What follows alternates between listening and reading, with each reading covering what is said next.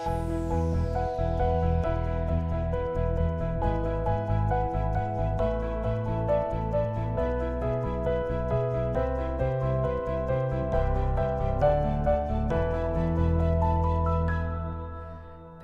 вас, дорогие слушатели подкаста. С вами Олеся Васильева, психолог с 11-летним стажем. И сегодня новый выпуск, а это значит новые истории. И э, в этом выпуске мне хотелось бы показать вам историю или зарисовку, или даже канву что чаще всего скрывается за понятием идеальная семья и как это может, может выглядеть. А, хочу раскрыть вам один сценарий идеальных семей, показать его в трех разных ракурсах, с трех разных сторон. Я думаю, что все необходимые выводы вы сами а, сможете сделать. В детстве каждый из нас а, читает сказки, и наверняка вы помните, что Истории любви в этих сказках очень часто заканчиваются свадьбой и фразой «жили они долго и счастливо и умерли в один день».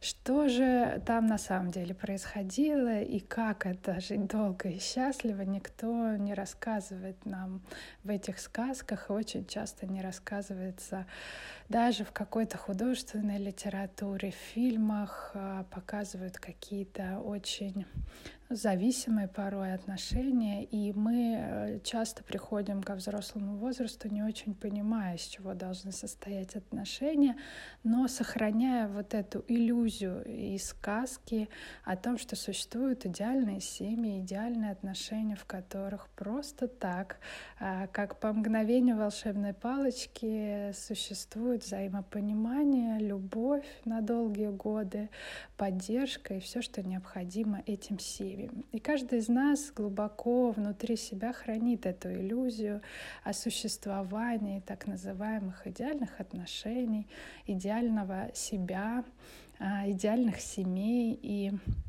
а, кто-то с возрастом а, отдаляется от этой иллюзии и прощается с ней, кто-то оставляет ее как такой маяк, за которым стоит следовать. А, и сегодня я расскажу вам три истории, которых, а, в которых вот эта иллюзия а, оставалась еще достаточно сильной. Да? Иллюзия о том, что семьи могут быть идеальными, что такая картинка реалистична. Хотя на самом деле мы знаем, что с вот этой самой точки, которой нам рассказывают сказки, когда состоялась свадьба и жили они долго и счастливо, а в реальности все только начинается. И да, наверное, это действительно тот момент, где заканчивается сказка и начинается реальность, и, возможно, именно поэтому э, все сказки э, так и завершаются, да, потому что это уже совершенно другая история. А какая, давайте будем разбираться. А, я только хочу напомнить, что все истории э, являются конфиденциальными, то есть здесь соблюдены все принципы сохранения персональной информации. И сегодня я расскажу три истории, которые будут являться только общими зарисовками. А, ни имена, ни какие-то совпадения не могут полностью раскрыть ту историю, которая происходила в реальности и ту работу, которая была проведена. Итак, а, что же такое идеальная семья и э, что за ней скрывается? Очень часто при таком далеком рассмотрении мы действительно можем увидеть, что семья похожа на идеальную. Но как только мы начнем приближаться и узнавать, и как только мы будем подходить все ближе и ближе, будут возникать какие-то маленькие отступления, которые будут ну, наверное, портить немного эту идеальную картинку. И когда а, в мой кабинет приходят люди, и я спрашиваю о том, какова была их семья, их детство, а, иногда я слышу фразу, что семья была прекрасной и даже идеальной, и это то место, в котором я обычно настораживаюсь, потому что я знаю, что за этой фразой как раз все и начинается, что за этой фразой обычно скрывается очень разные ситуации, очень разные травмы, которые даже не осознаются вот в этом состоянии понятия идеальной семьи, и а, что на этом пути нас ждет много сюрпризов, которые пока еще неизвестны человеку, который обратился за помощью. Так вот, э, истории будут про идеальные семьи с небольшими отступлениями. И что это такое за маленькие отступления, которые вкрапляются в этот образ идеальной семьи, э, я сейчас вам расскажу.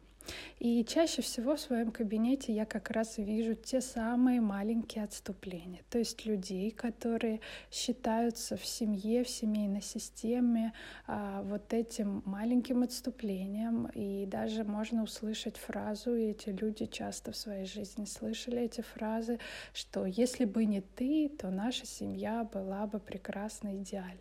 Я не знаю, в кого ты уродился, уродилась, да, ты совершенно не похож на нас всех ну и так далее, да, то есть фразы, которые обозначают как будто бы огромную разницу и пропасть между остальными членами семьи и этим человеком. При этом этот человек может быть абсолютно э, генетически родной и ничем не отличающийся а, от других членов семьи, но вот в семейной модели, да, это как будто бы, ну скажу грубо, но по сути некий э, в каких-то крайностях, в каких-то историях э, тяжелых. Это буквально козел отпущения для всей семьи, э, в который сливается какое-то слабое звено, который э, считается не таким. Это может быть ребенок, это может быть э, один из партнеров, э, мама или папа. Это может быть кто угодно, э, некая, ну, условно, да, такой, такой семейный изгой, а, который ну, как бы портит картину идеальности. И что из этого получается, давайте разберемся. Первая история — это история девушки, назовем ее Алисой, а, ее возраст 25 лет, и э, эта девушка обратилась э, в связи с тем, что Ей очень трудно было отстаивать свое право быть собой. Это как раз вот то самое маленькое отступление в своей семье, а, которое она воспринимала как ну, тяжелое страдание, и ей приходилось э, достаточно активно бороться за право вообще быть такой, какой она хотела. Это э, история семьи, в которой Алиса была э, самым младшим ребенком, э, самой младшей девочкой. Всего в семье три девочки.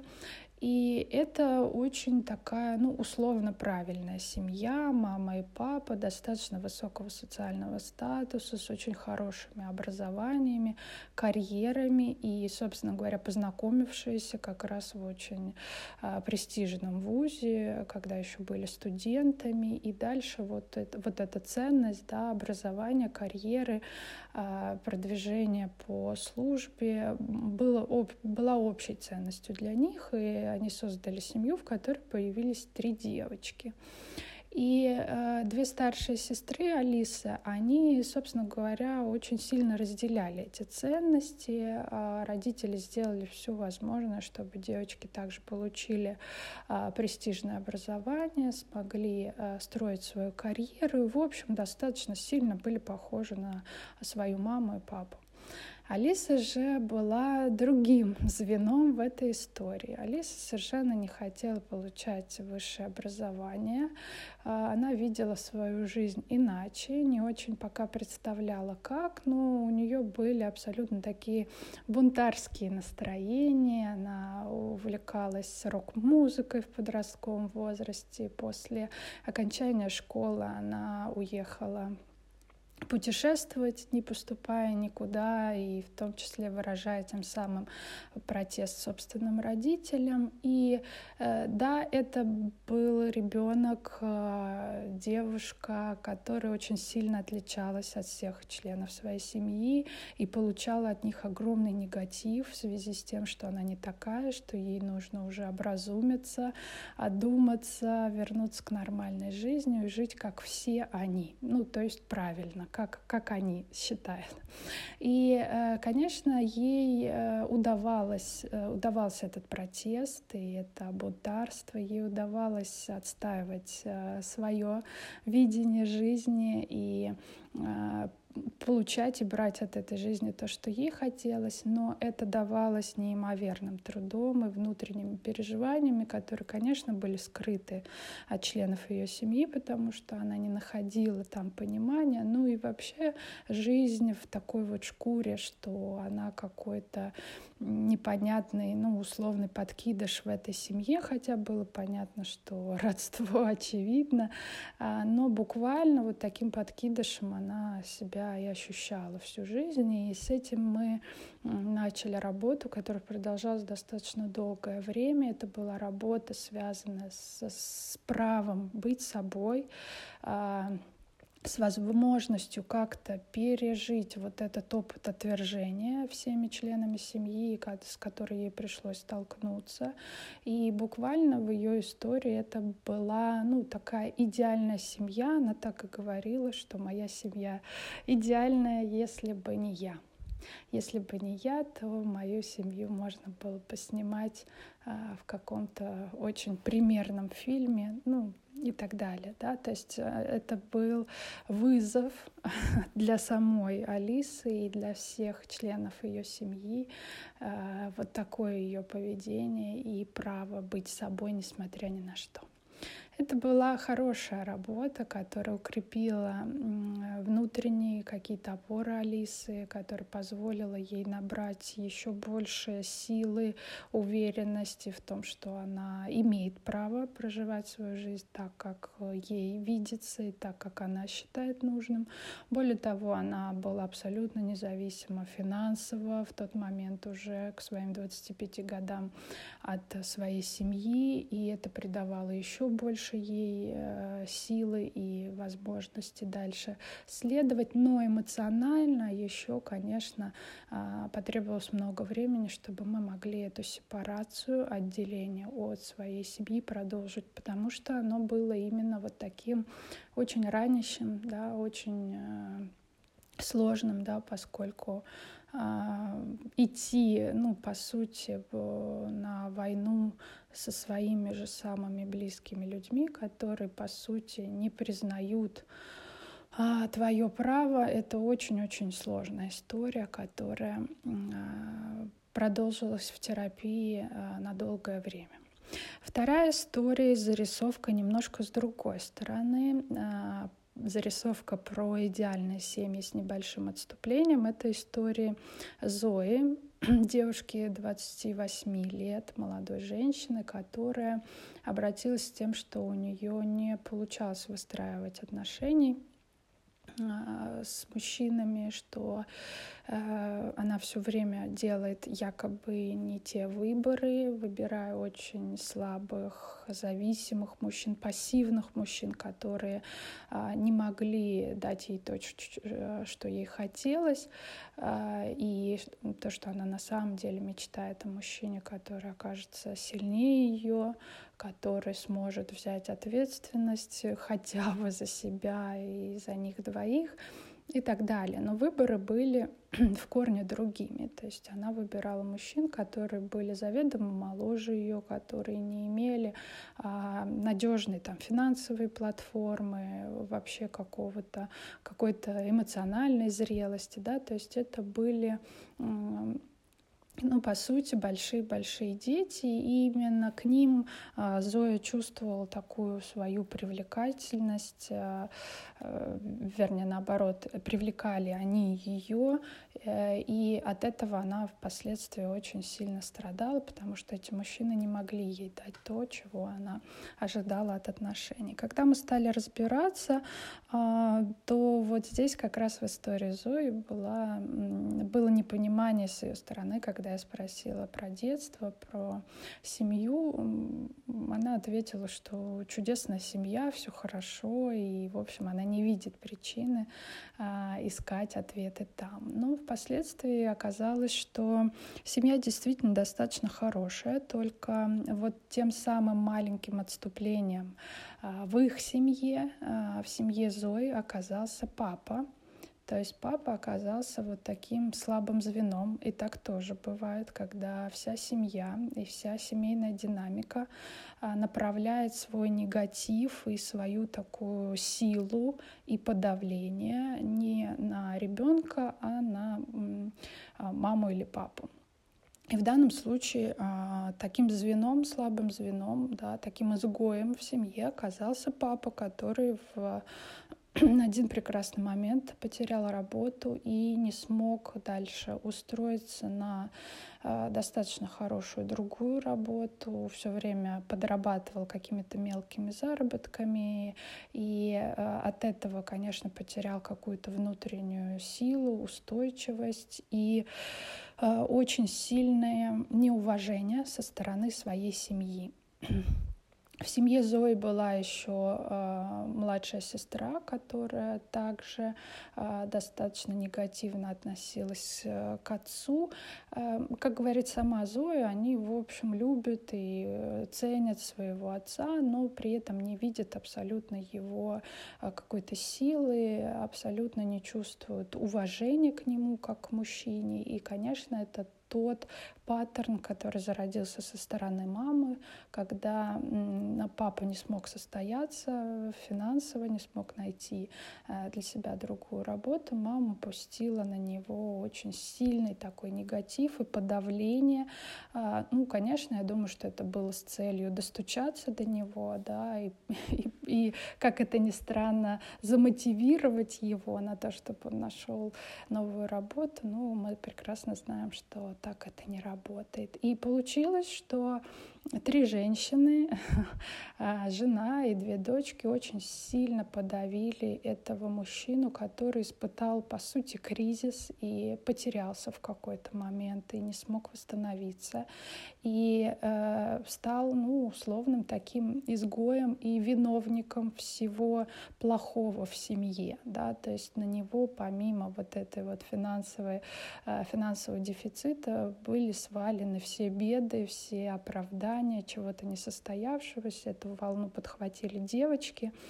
И это было принципиально важным пониманием в нашей работе с Зоей, потому что на самом деле в своих отношениях с мужчинами она действовала похожим образом, выбирая себе заведомо слабого мужчину и проигрывая вот этот сценарий подавления. То есть для нее, а, да, это был очень печальный и не тот сценарий, который она хотела, но это был бессознательный сценарий а, условной нормы, которую она усвоила из своей семьи. И э, не осознавая того, она перепроигрывала его снова и снова до тех пор, пока мы не смогли вытащить эту историю наружу и э, посмотреть, как это устроено в ее родительской семье и что она пытается делать в своих взрослых отношениях. Это имело очень серьезный результат. Это осознание было ну, ключевым э, в нашей работе.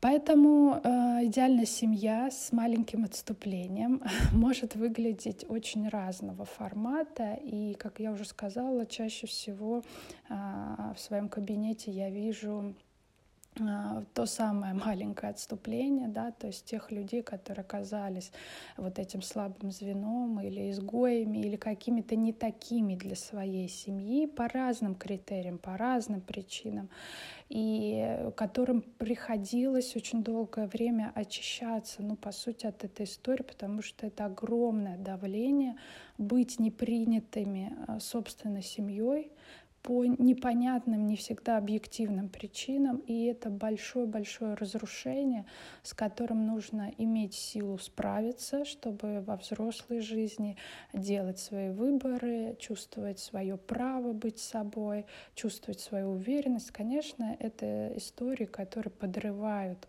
уверенность в себе, подрывают веру в себя и право вообще быть таким, каким эти люди есть по своей природе.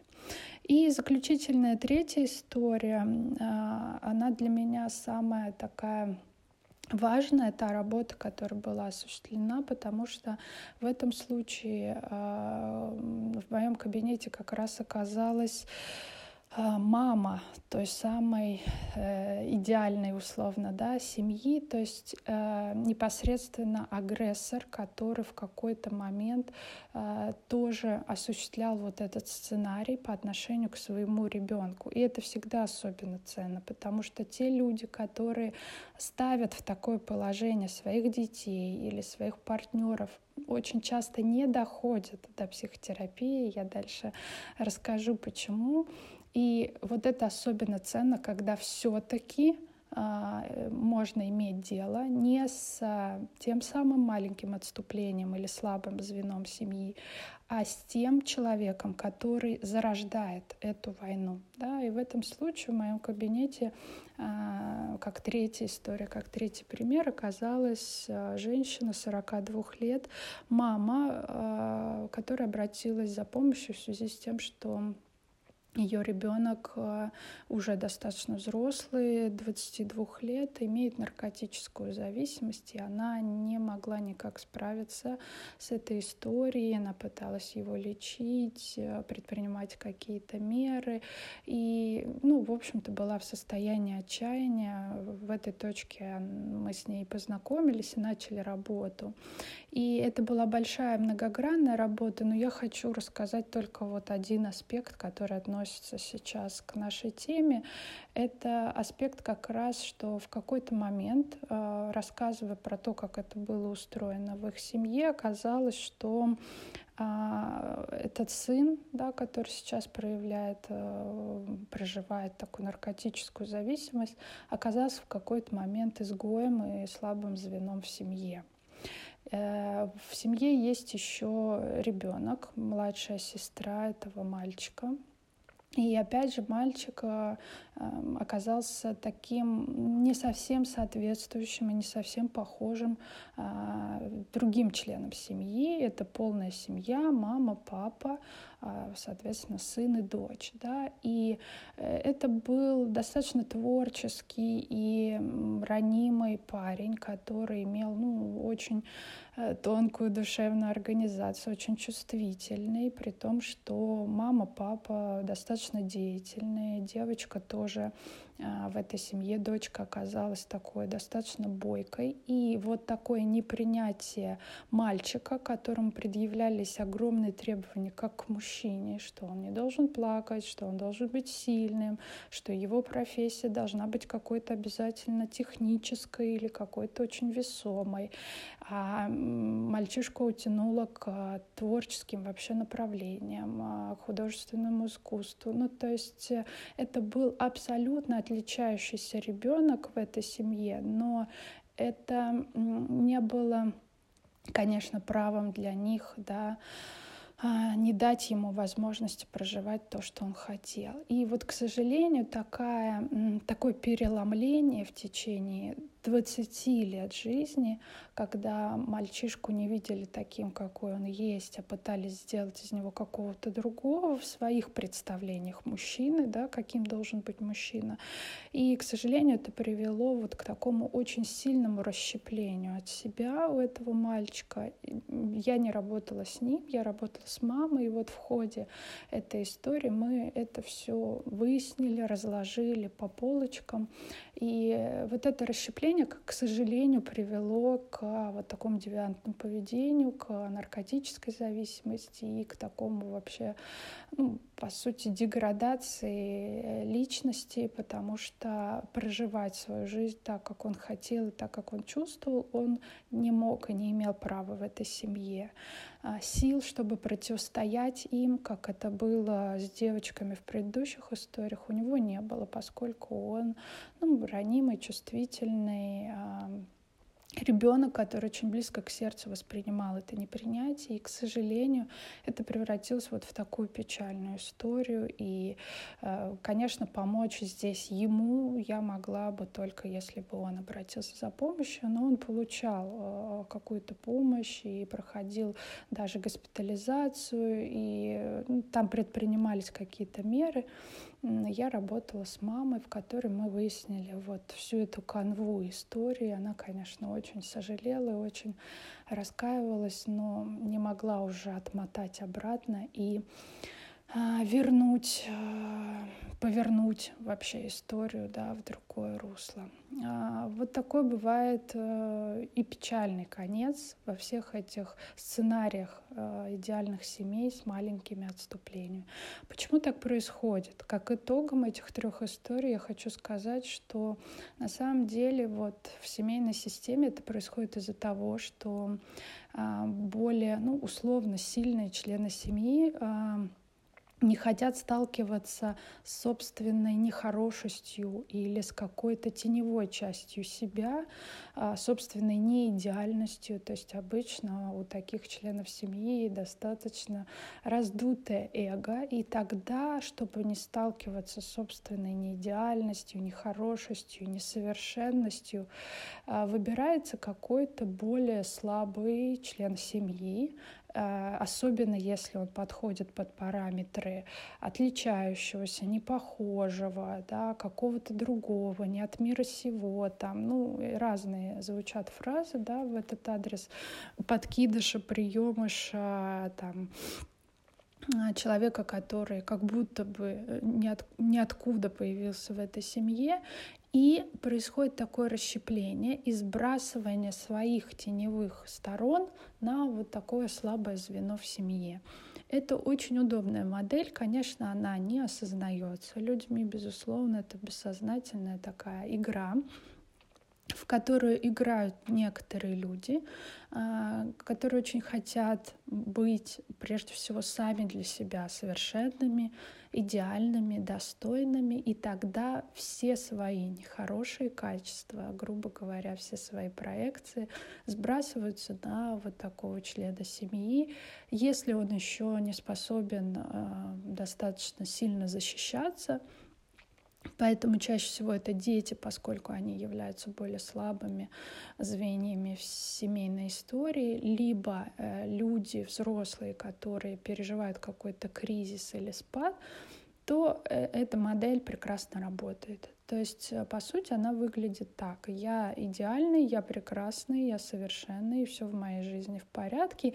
Если бы не там, мой сын или моя дочь, которая вот не такая, да, и туда дальше сливается весь негатив, вся э, неустроенность собой на самом деле — и все недовольство собой, и весь собственный стыд от собственного несовершенства сливается вот в другого члена семьи, который а, является не таким, да, раздражающим, неподходящим. И до тех пор, пока эта модель не осознается, к сожалению, сделать ничего нельзя. И, конечно, людям, которые оказываются в этой позиции э, маленького отступления да, или слабого звена э, не позавидуешь. И проход, при, приходится делать огромный пласт терапевтической работы, чтобы восстановить вообще отношения с собой, свое право на эту жизнь и свое право проживать эту жизнь так, как э, чувствует сам человек.